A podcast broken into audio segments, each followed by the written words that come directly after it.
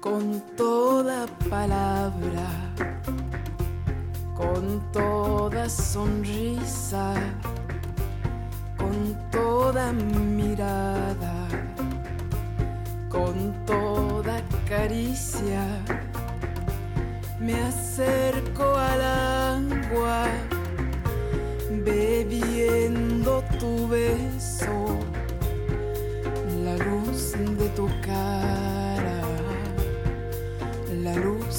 tu cuerpo. Es ruego el quererte, es canto de mundo, mirada de ciego, secreto desnudo. y en esta entrega de Con toda palabra seguimos repasando corrientes eh, literarias o épocas literarias, mejor dicho, nos vamos a la literatura medieval. Se denomina literatura medieval a todos aquellos trabajos escritos principalmente en Europa durante la Edad Media, es decir, durante aproximadamente mil años transcurridos desde la caída del Imperio Romano de Occidente hasta los inicios del Renacimiento a finales del siglo XV. La literatura de este tiempo estaba compuesta básicamente de escritos religiosos, concepto amplio y complejo, que abarca desde los escritos más sagrados hasta los más profanos. La mayor cantidad de obras pertenecientes a la literatura medieval son anónimas, y esto no es debido únicamente a la falta de documentos de este periodo, sino también a que el papel que jugaban los autores en aquella época difiere considerablemente de la interpretación romántica del término en la actualidad. Los autores medievales estaban sometidos a menudo a los escritores clásicos y a los padres de la Iglesia Católica y tendían a reescribir historias, historias que habían oído, que habían leído, a embellecerlas más que a crear historias nuevas. E incluso cuando creaban alguna nueva historia no suele quedar claro quién era el autor, ya que atribuían ciertas ideas a otros libros de otros autores. Los trabajos relacionados con la teología fueron el tipo de literatura dominante a lo largo de la Edad Media. El clero católico era el centro intelectual de la sociedad en esa época y esta es la razón por la que la producción literaria fue con más con diferencia la más aprovechada. Numerosos himnos de esta época han sobrevivido al paso del tiempo, tanto litúrgicos como paralitúrgicos. La liturgia en sí misma no estaba establecida y numerosos misales competían y alegaban concepciones individuales de la misa.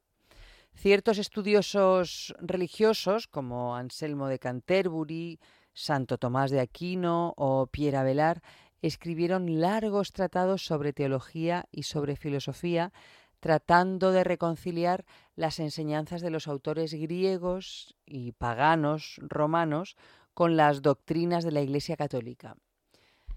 Las agiografías o vidas de santos también fueron escritas principalmente durante este periodo. San Francisco de Asís fue otro prolífico poeta y los seguidores de su orden, los franciscanos, solían escribir poemas como una expresión de su piedad.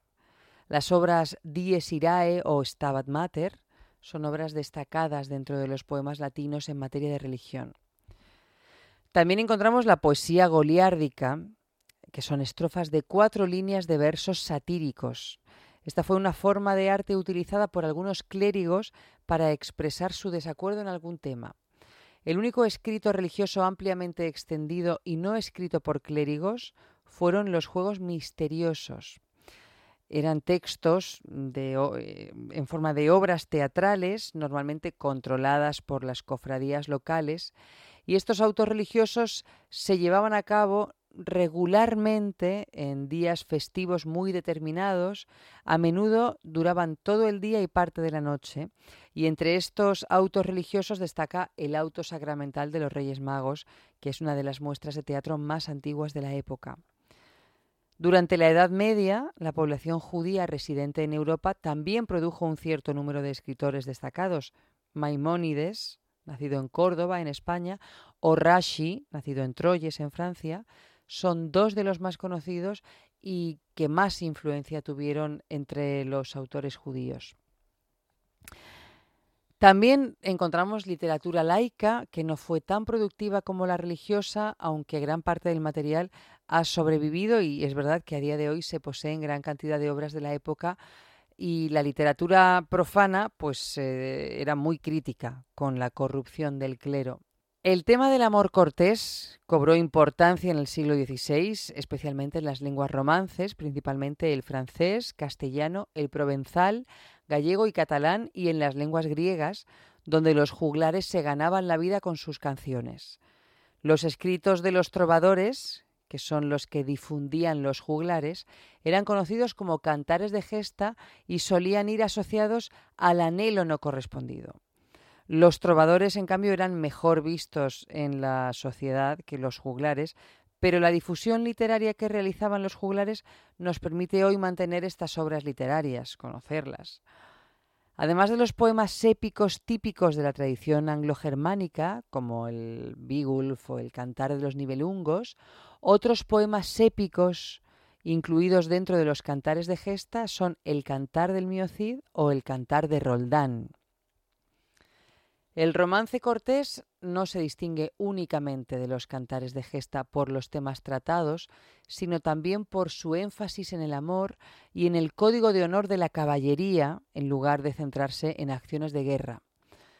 También se pueden encontrar en este periodo poesías políticas, especialmente a finales de la Edad Media, que fueron escritas tanto por clérigos como por escritores laicos que utilizaban la forma del goliárdico que hemos dicho antes.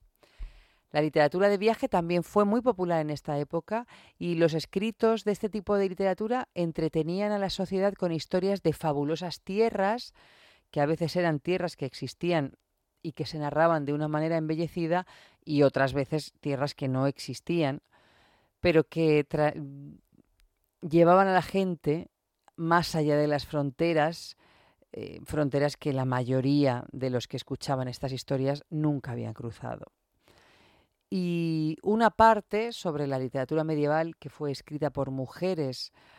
La mayor parte de los conocimientos actuales acerca de las mujeres en la Edad Media han sido adquiridos a través de los trabajos que llevaron a cabo monjas como Clara de Asís, Brígida de Suecia, Catalina de Siena. Sin embargo, las perspectivas religiosas de las mujeres fueron frecuentemente tachadas de poco ortodoxas por el poder establecido y para muestra que sirvan las experiencias místicas de autoras tan reputadas hoy en día como eh, Juliana de Norwich o sobre todo Hildegard von Bingen. Las mujeres también escribieron algunos textos influyentes entre los escritos laicos, por ejemplo, las reflexiones en el amor cortés y en la sociedad por em, Marie de France o Christine de Pisan, que continúan siendo estudiadas por sus avanzados puntos de vista ya en la, en la sociedad medieval. Y nos vamos a quedar con una obra poética perteneciente a esta época del mundo y a esta época de la literatura. Las coplas por la muerte de su padre, de Jorge Manrique, que también son conocidas como coplas a la muerte del maestre don Rodrigo o simplemente las coplas de Jorge Manrique que son una elegía escrita por Jorge Manrique tras la muerte de su padre, el maestre de Rodrigo Manrique, escritas al menos en una parte con posterioridad al 11 de noviembre de 1476, que es la, la fecha de la muerte del padre de Jorge Manrique. La obra pertenece al género poético de la elegía funeral, es una reflexión sobre la vida, la fama, la fortuna, la muerte, todo con resignación cristiana, se inspira en los precedentes clásicos y medievales del género.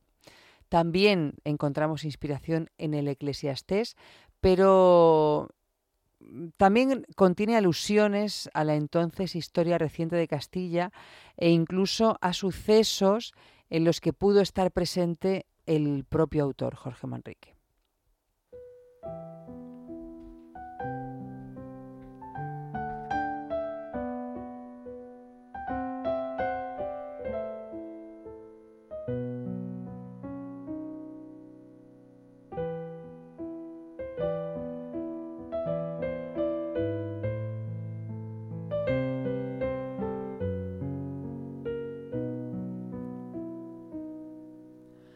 Recuerde el alma dormida, avive el seso y despierte, contemplando cómo se pasa la vida, cómo se viene la muerte, tan callando, cuán presto se va el placer, cómo después de acordado da dolor, cómo a nuestro parecer cualquiera tiempo pasado fue mejor. Pues si vemos lo presente como en un punto se es sido y acabado, si juzgamos sabiamente, daremos lo no venido por pasado. No se engañe nadie, no, pensando que ha de durar lo que espera, más que duró lo que vio, pues que todo ha de pasar por tal manera. Nuestras vidas son los ríos que van a dar en la mar, que es el morir. Allí van los señoríos, derechos a se acabar y consumir.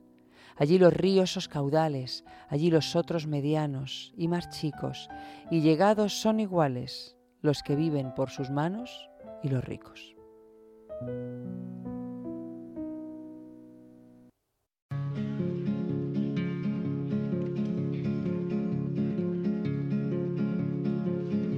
Recuerde el alma dormida, vive el seso y despierte contemplando cómo se pasa la vida, cómo se viene la muerte, tan callando, cuán presto se va el placer, como después de acordado da dolor, como a nuestro parecer cualquiera tiempo pasado fue mejor. Nuestras vidas son los ríos que van a dar en la mar, que es el morir. Allí van los señoríos derechos a se acabar y consumir. Allí los ríos caudales, allí los otros medianos y más chicos. Y llegados son iguales los que viven por sus manos y los ricos. Es el camino para el otro que es morada sin pesar.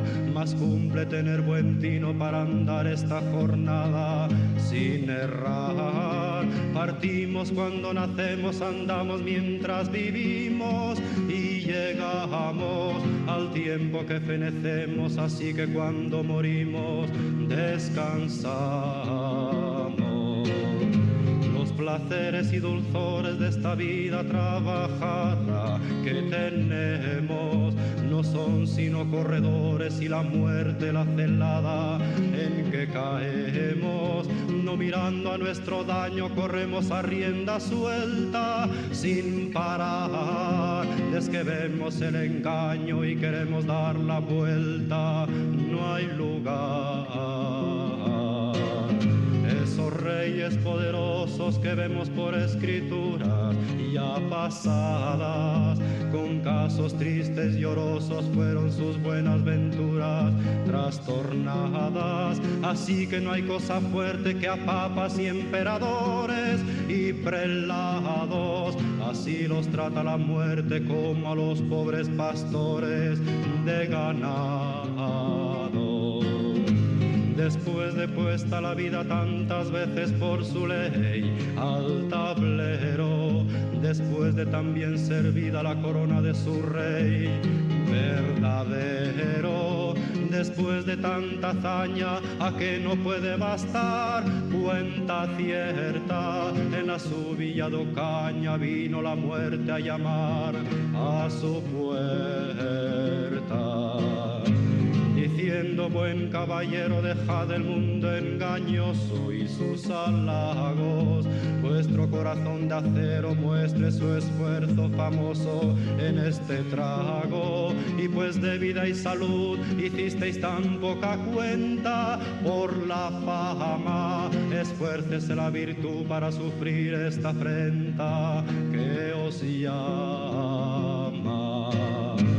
así con tal entender todos sentidos humanos conservados, cercado de su mujer y de sus hijos y hermanos y criados, dio el alma quien se la dio, la cual la dio en el cielo, en su gloria, y aunque la vida perdió, dejónos harto consuelo su memoria